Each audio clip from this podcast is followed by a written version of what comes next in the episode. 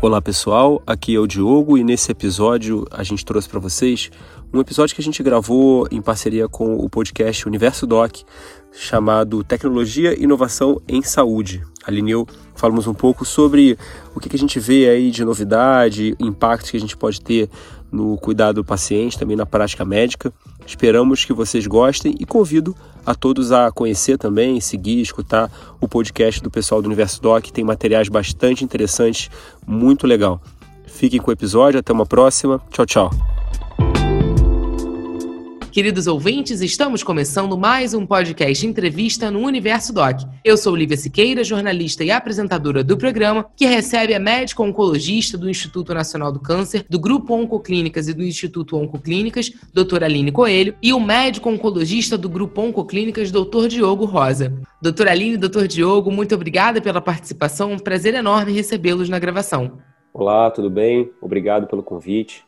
Oi, Lívia, tudo bem? Muito obrigada, é um prazer estar aqui com vocês. Para começarmos o podcast de hoje, eu trouxe algumas informações que eu queria compartilhar com vocês. O relatório Digital In de 2019, feito pela We Are Social em parceria com a Hootsuite, apontou que 66% da população brasileira é usuária das redes sociais. E segundo o TIC Domicílios 2019, realizado pelo Centro Regional para o Desenvolvimento de estudos sobre a sociedade da informação, três em cada quatro brasileiros acessam a internet, o que equivale a 134 milhões de pessoas. Pensando nisso, dentro desse cenário, atualmente é possível pensarmos na medicina sem a tecnologia?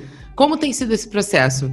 Essa pergunta, ela é super importante e ela dá para ser um episódio de podcast só falando dela. Mas para ser bem direta, não, não é possível que a medicina nos dias de hoje que ela funcione, que ela realmente entregue o melhor para o paciente sem a tecnologia. Ao longo dos anos a gente vem cada vez mais aumentando a necessidade de tecnologia para a gente entregar um melhor trabalho, um melhor cuidado aos nossos pacientes, independente da especialidade do tipo de doença e não só para tratar a doença de um paciente, mas sim para intervir em medidas de prevenção nos pacientes saudáveis. Então, assim como todas as outras profissões, a medicina ela tem acompanhado essas inovações e tem convivido e sendo cada vez mais dependente de tecnologia. Eu acho que nos dias atuais, falar em medicina sem falar de tecnologia já não é mais possível, né, Diogo? O que, que você acha? é impressionante como que a tecnologia ela entrou na nossa vida e ela entrou de uma forma tão disruptiva, né, para usar uma palavra que está na moda, que ela impactou inclusive na saúde. A gente pode dar um exemplo simples, que é o caso do eletrocardiograma. Então, durante muitos e muitos anos, décadas, o eletrocardiograma ele fez parte da prática do cardiologista, do clínico geral, do hospital, do paciente ir lá e fazer um eletrocardiograma numa consulta ou numa internação. Bom, Recentemente a gente teve aí o Apple Watch, que é um relógio inteligente, e hoje o Apple Watch ele consegue, por exemplo, fazer um diagnóstico de uma arritmia. E isso tem um impacto, obviamente, de salvar vidas. No futuro, provavelmente esses wearables, essas tecnologias que a gente vai acoplar ao nosso corpo, vão poder ajudar a gente a fazer diagnósticos. A gente já tem hoje em dia medidores de glicose que são plantados no subcutâneo e a glicose é medida pelo celular. Então, isso tudo tem um impacto. A tecnologia, ela, ela agrega para a gente, como a Aline falou, para o diagnóstico, para o diagnóstico precoce, para o tratamento. Pode falar em tecnologia para melhorar o segmento, a gente pode falar em tecnologia para entender melhor a doença, no caso da oncologia, por exemplo, da medicina personalizada. E a gente pode falar até em tecnologia para falar em novos tratamentos, como, por exemplo, no caso da pandemia do coronavírus, a gente tem algumas imunizações que são novas tecnologias que estão sendo utilizadas pela primeira vez para combater o coronavírus. Então, isso tudo acaba sendo, de alguma forma, novas tecnologias que são incorporadas. E além disso, Lívia, e a todos os ouvintes aqui do Universo Doc, se a gente for parar para pensar, a tecnologia ela tem cada vez mais aproximado pacientes de médicos, médicos de pacientes, médicos de médicos, médicos de informação. Então a tecnologia ela entra, ela inunda o cenário da medicina, a vida dos médicos, dos pacientes, com informações. Se a gente for parar para pensar, isso não tem muito tempo, mas com esse aumento do uso de internet, cada vez mais médicos e pacientes têm acesso a informações que antes a gente demorava algum tempo para ter. Então, além de tudo isso que o Diogo pontuou, que eu falei no início, a tecnologia ela aproxima muito médico de médico, médico de paciente e pacientes e médicos da informação, que é super importante. Vocês já até introduziram um pouco a minha segunda pergunta. O Dr. Diogo falou um pouco dos wearables. Além disso, quais são as inovações na área de saúde que vocês destacariam nesses últimos anos? Olha, certamente eu vejo que, não sei se dá para a gente chamar de uma inovação, mas uma, uma interseção entre o trabalho do médico, do profissional de saúde e de outras especialidades agregando aí o uso de tecnologias para melhorar o cuidado da saúde. Os wearables certamente são um exemplo. Eu diria que um outro grande exemplo é a transmissão do uso de Big Data na decisão diagnóstica. Então, Durante muito tempo se falou na inteligência artificial fazendo diagnóstico, da inteligência artificial substituindo o médico, e hoje a gente sabe que a inteligência artificial nada mais é do que uma grande máquina de probabilidades. Então, o que ela muitas vezes pode fazer é ajudar o médico a entender se aquela opção dele vai ser melhor ou não, ajudar a fonte pagadora a entender qual é o melhor caminho para um determinado procedimento, ajudar o paciente também a entender qual é o profissional ou a instituição que ele pode procurar para conseguir aquele resultado que ele quer. Então, a Big Data, se você parar para pensar, se você entra hoje numa rede social, se você entra hoje num site de compras, tem um algoritmo personalizado para você que vai te dizer aquelas coisas que você quer comprar. Isso é baseado em informações de milhões de pessoas que têm um perfil parecido com o seu. No futuro, a gente vai conseguir fazer essa transmissão de uso de tecnologia também. Até diria que já, a gente já está começando, mas pode melhorar muito. Voltando ao exemplo do Apple Watch foi apresentado um estudo com mais de 400 mil pacientes de avaliação de arritmia com o Apple Watch na maior revista de medicina que é o New England Journal of Medicine. Fazer um estudo com 400 mil pessoas prospectivo é uma coisa impossível, pensando do ponto de vista da medicina baseada em evidência que a gente usa hoje. Mas no futuro, quando a gente tiver o dado bem trabalhado, bem processado, isso vai ser uma realidade para todo mundo. Além disso que o Diogo falou, eu também destacaria a tecnologia, a inovação em alguns procedimentos cirúrgicos, por exemplo, o uso de robôs, cirurgias por meio de robótica, a tecnologia na descoberta de novas drogas. O Diogo já falou em relação ao coronavírus, da vacina, que é uma nova tecnologia, mas nós somos oncologistas e, principalmente em oncologia, o quanto a tecnologia tem agregado em novas moléculas de drogas. Eu vou dar um exemplo para vocês, eu trato pacientes com câncer de mama e existe uma droga que chama TDM1, outra que chama deruxtecan, que são drogas inteligentes que ela conecta uma quimioterapia a um alvo da célula que está hiperexpressa no tumor. Esse alvo ele joga a quimioterapia para dentro da célula do câncer, ou seja, isso aumenta a eficácia do tratamento e diminui os efeitos colaterais. Então, essa droga ela é totalmente tecnológica e sem todo esse, esse arsenal tecnológico que a gente tem atualmente, não seria possível desenvolver drogas tão inteligentes para tratar pacientes nos mais diversos cenários e contextos da medicina.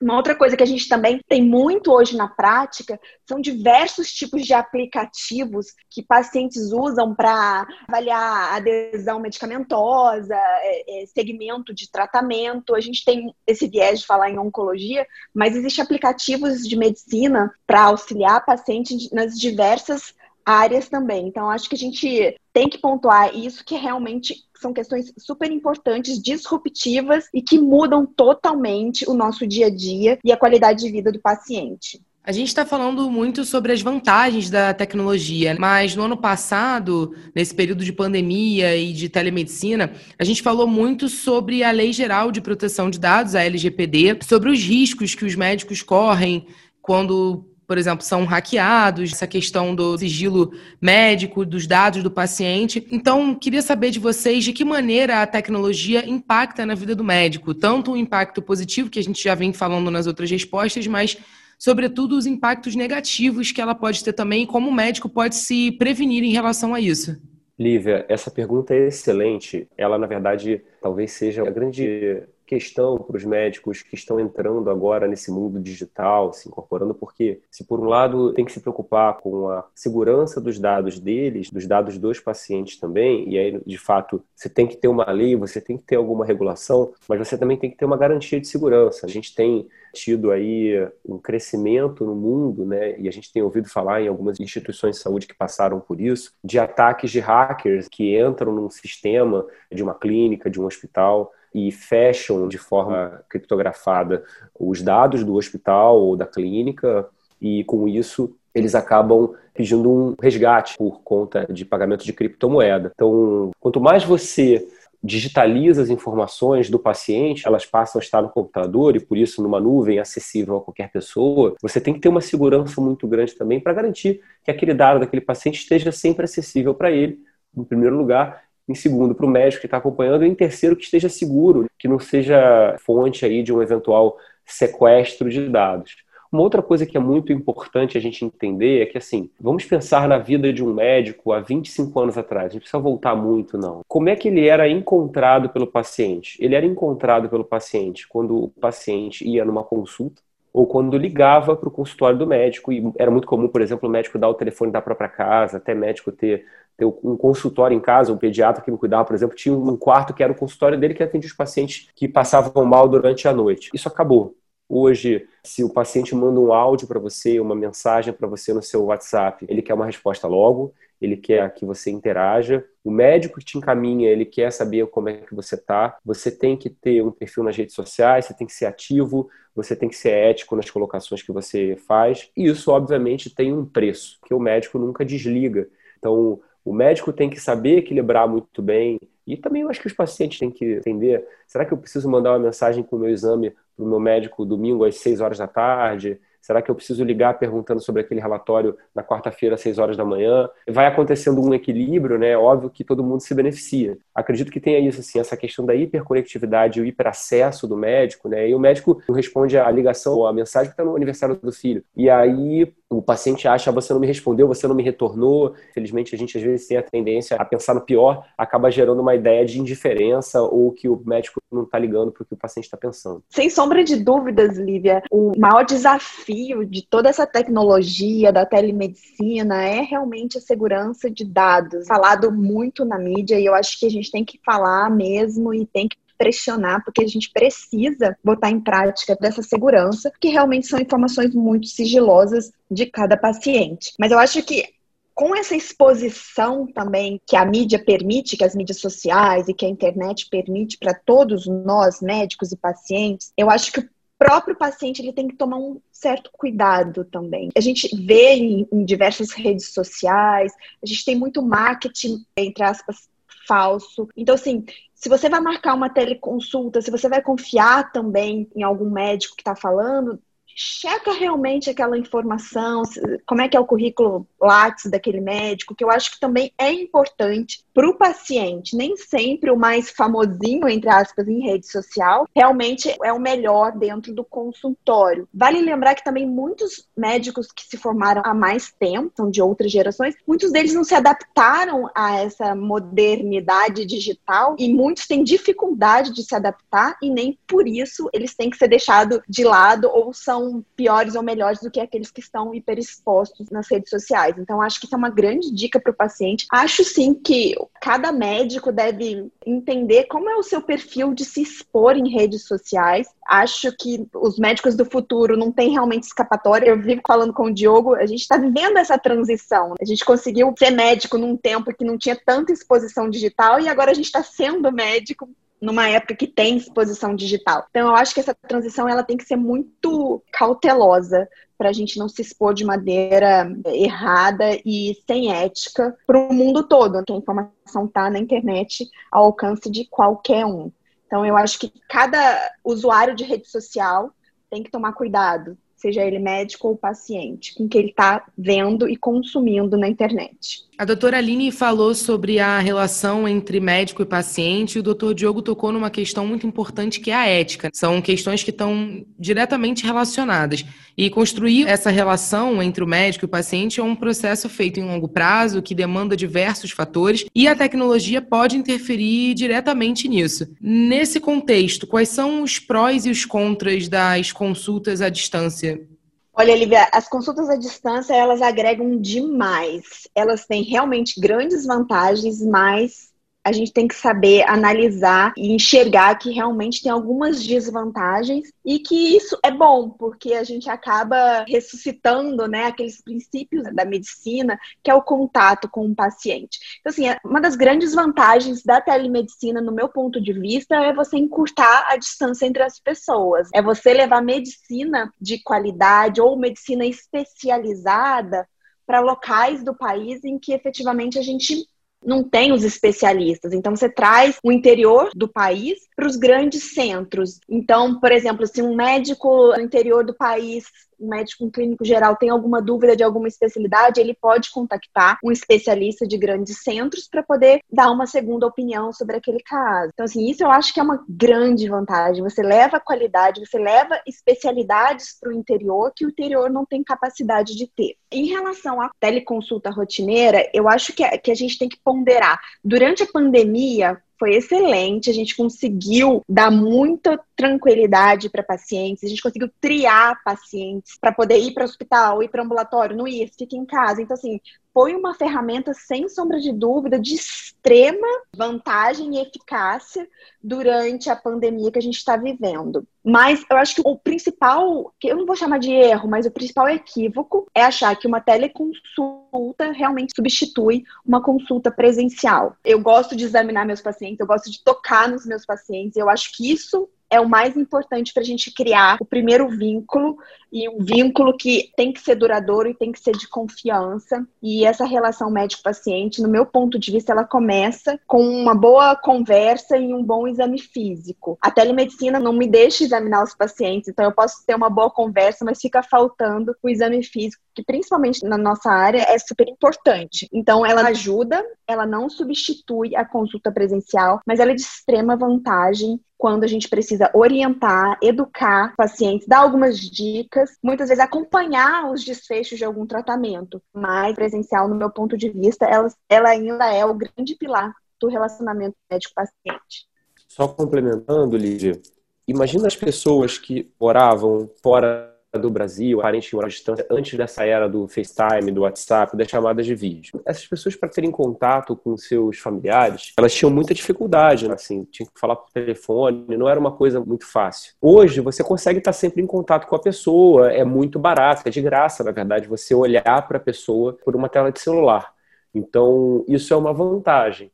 Mas qualquer pessoa que tem um parente ou um amigo que mora distante, sabe que isso não substitui você encontrar com a pessoa, olhar a pessoa, abraçar, enfim, e estar tá junto, né, fisicamente junto. Isso é uma coisa natural, isso é uma coisa do ser humano. Então, como a Aline bem falou, a telemedicina, ela tem essa vantagem de que ela pode ajudar a aproximar e ela pode ajudar na comunicação. E aí, felizmente, a gente estava vivendo antes da pandemia uma grande discussão em torno da telemedicina, da incorporação da telemedicina, e uma grande resistência, por assim dizer, é, dos médicos mais tradicionalistas em relação à telemedicina. Com razão, uma mudança como essa precisa ser bem trabalhada, mas quando veio a pandemia, felizmente a gente tinha tecnologia para fazer telemedicina e ajudou muitos pacientes a se manterem acompanhados.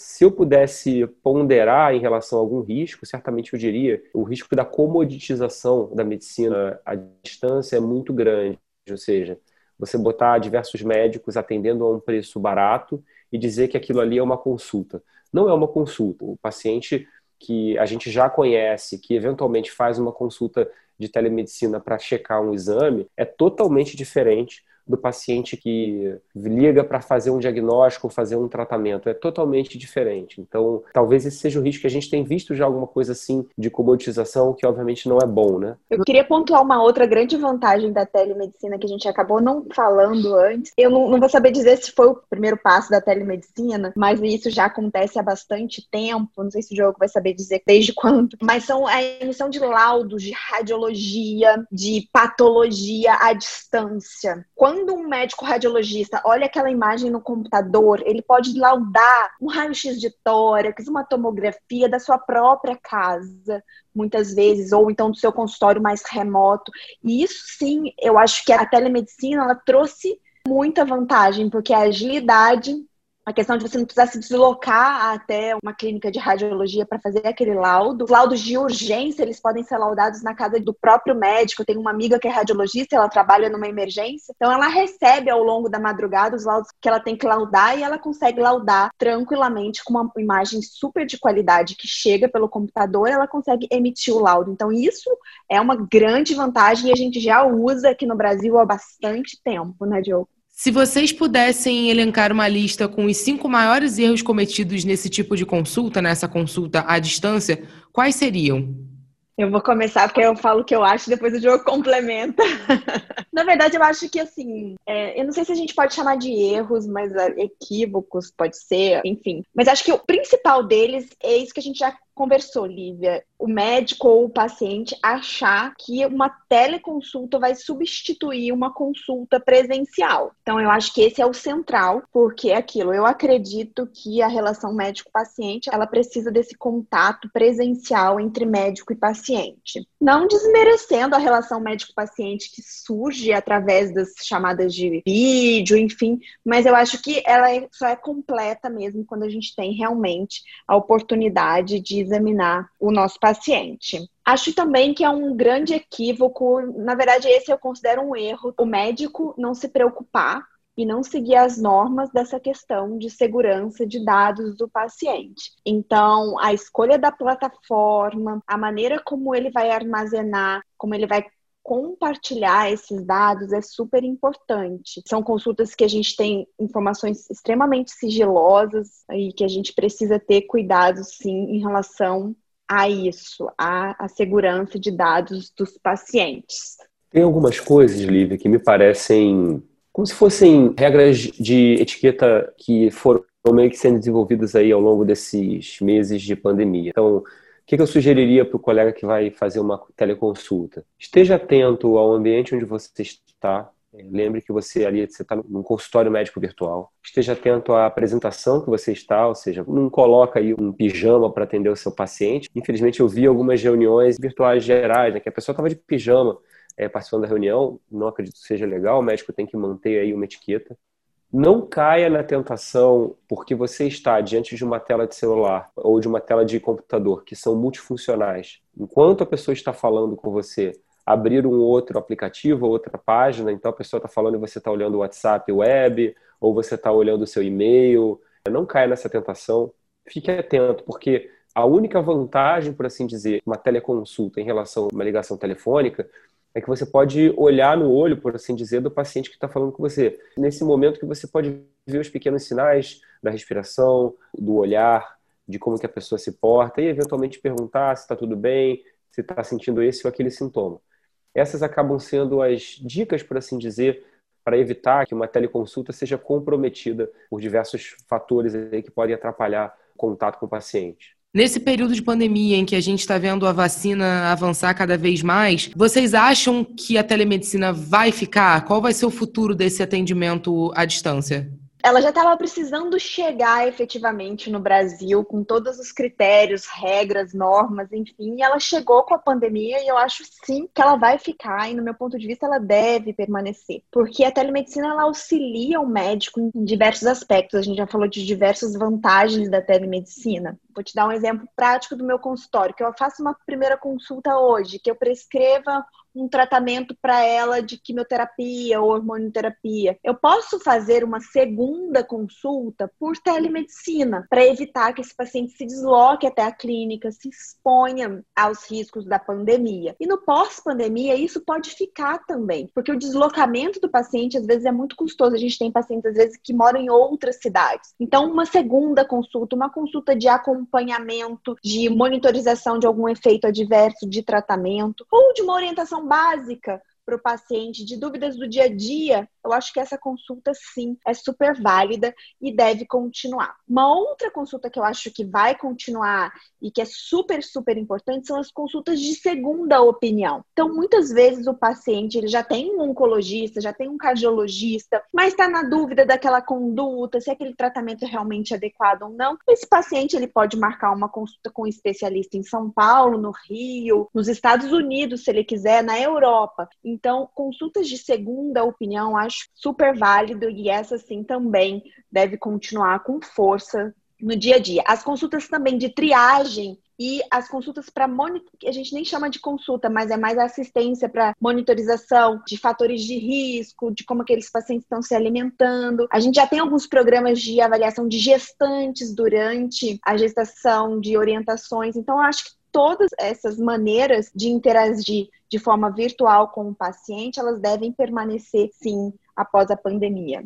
Lívia, eu convido o ouvinte do Universo Doc a procurar na internet um conceito chamado curva de Gartner. Talvez vocês até tenham falado sobre isso. A curva de Gartner fala sobre incorporações de novas tecnologias. Então, ela tem sempre um gatilho, né, o gatilho da tecnologia, quando ele chega. Ele é seguido de um rápido pico de expectativas infladas, quando todo mundo quer adotar, quer usar, enfim. E aí, obviamente, quando isso acontece de forma desordenada e rápida, naturalmente você vai ter muitos problemas, e aí o pico das expectativas infladas é seguido do que a gente chama de abismo da desilusão, quando todos esses erros vêm à tona e aí a gente acaba não acreditando mais naquela tecnologia, apesar que sempre tem alguém que continua usando, que consegue superar.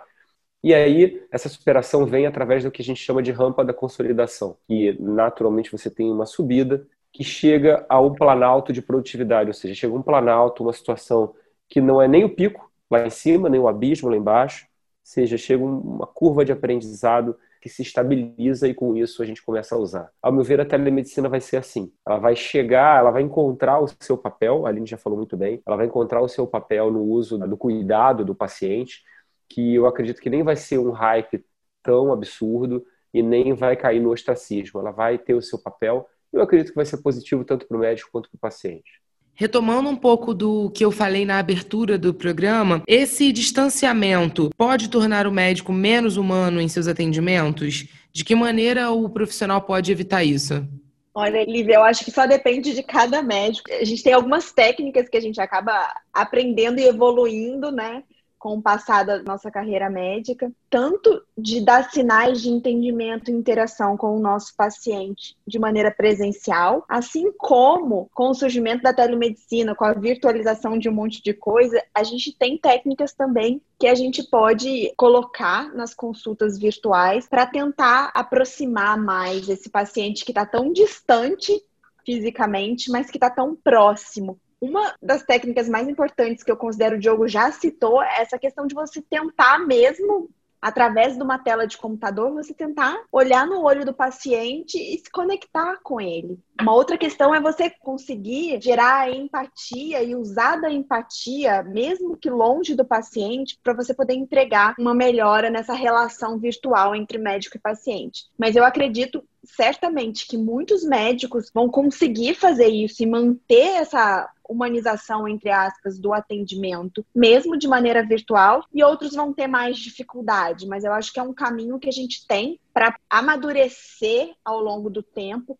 como que a gente está construindo essa nova relação médico-paciente, que é uma relação médico-paciente virtual à distância. E cada um vai ter que adequar isso, porque eu acho que a base da medicina é a humanidade entre essa relação, né? Eu não consigo, apesar de saber que existe, mas eu não consigo entender o médico que ainda atua de maneira não humana, entre aspas.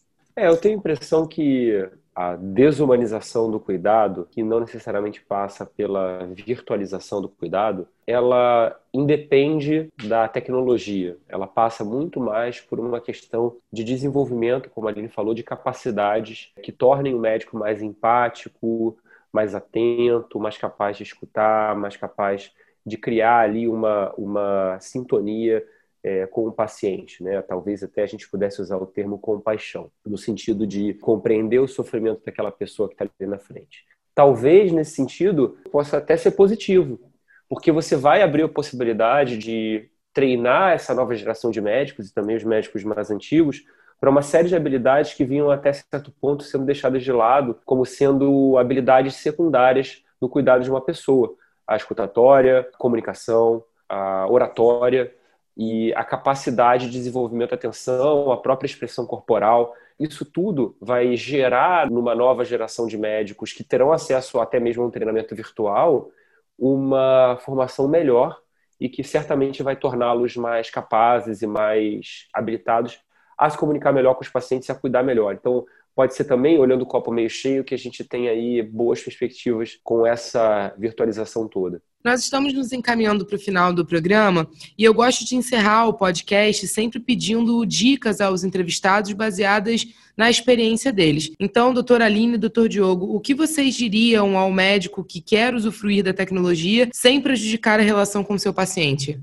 Olha, a primeira dica que a gente dá, e na verdade talvez seja mais importante, é que, roubando a frase do nosso amigo Ariovaldo, Ari da Silva Júnior, em terra de robô, quem tem coração é rei. Então, a ideia de que o médico vai ser substituído por uma máquina, ao meu ver, ela não só é equivocada, como vai ser o contrário. Cada vez mais as pessoas vão estar em busca de uma conexão humana mais sincera, de um médico que olhe nos olhos, que dê uma atenção especial, que trate, que possa falar, trate pelo nome, possa falar da realidade da pessoa. Então, procure desenvolver a capacidade de entender que você está diante de um outro ser humano. Existe, inclusive, um nome né, para isso, essa capacidade de gerar essa sintonia. As pessoas que estudam PNL chamam de rapport, que é a capacidade de você efetivamente sintonizar com aquela outra pessoa, aquela pessoa se sentir acolhida, sintonizada. Então, trabalhe essas habilidades humanas, desenvolva essas capacidades e não se deixe levar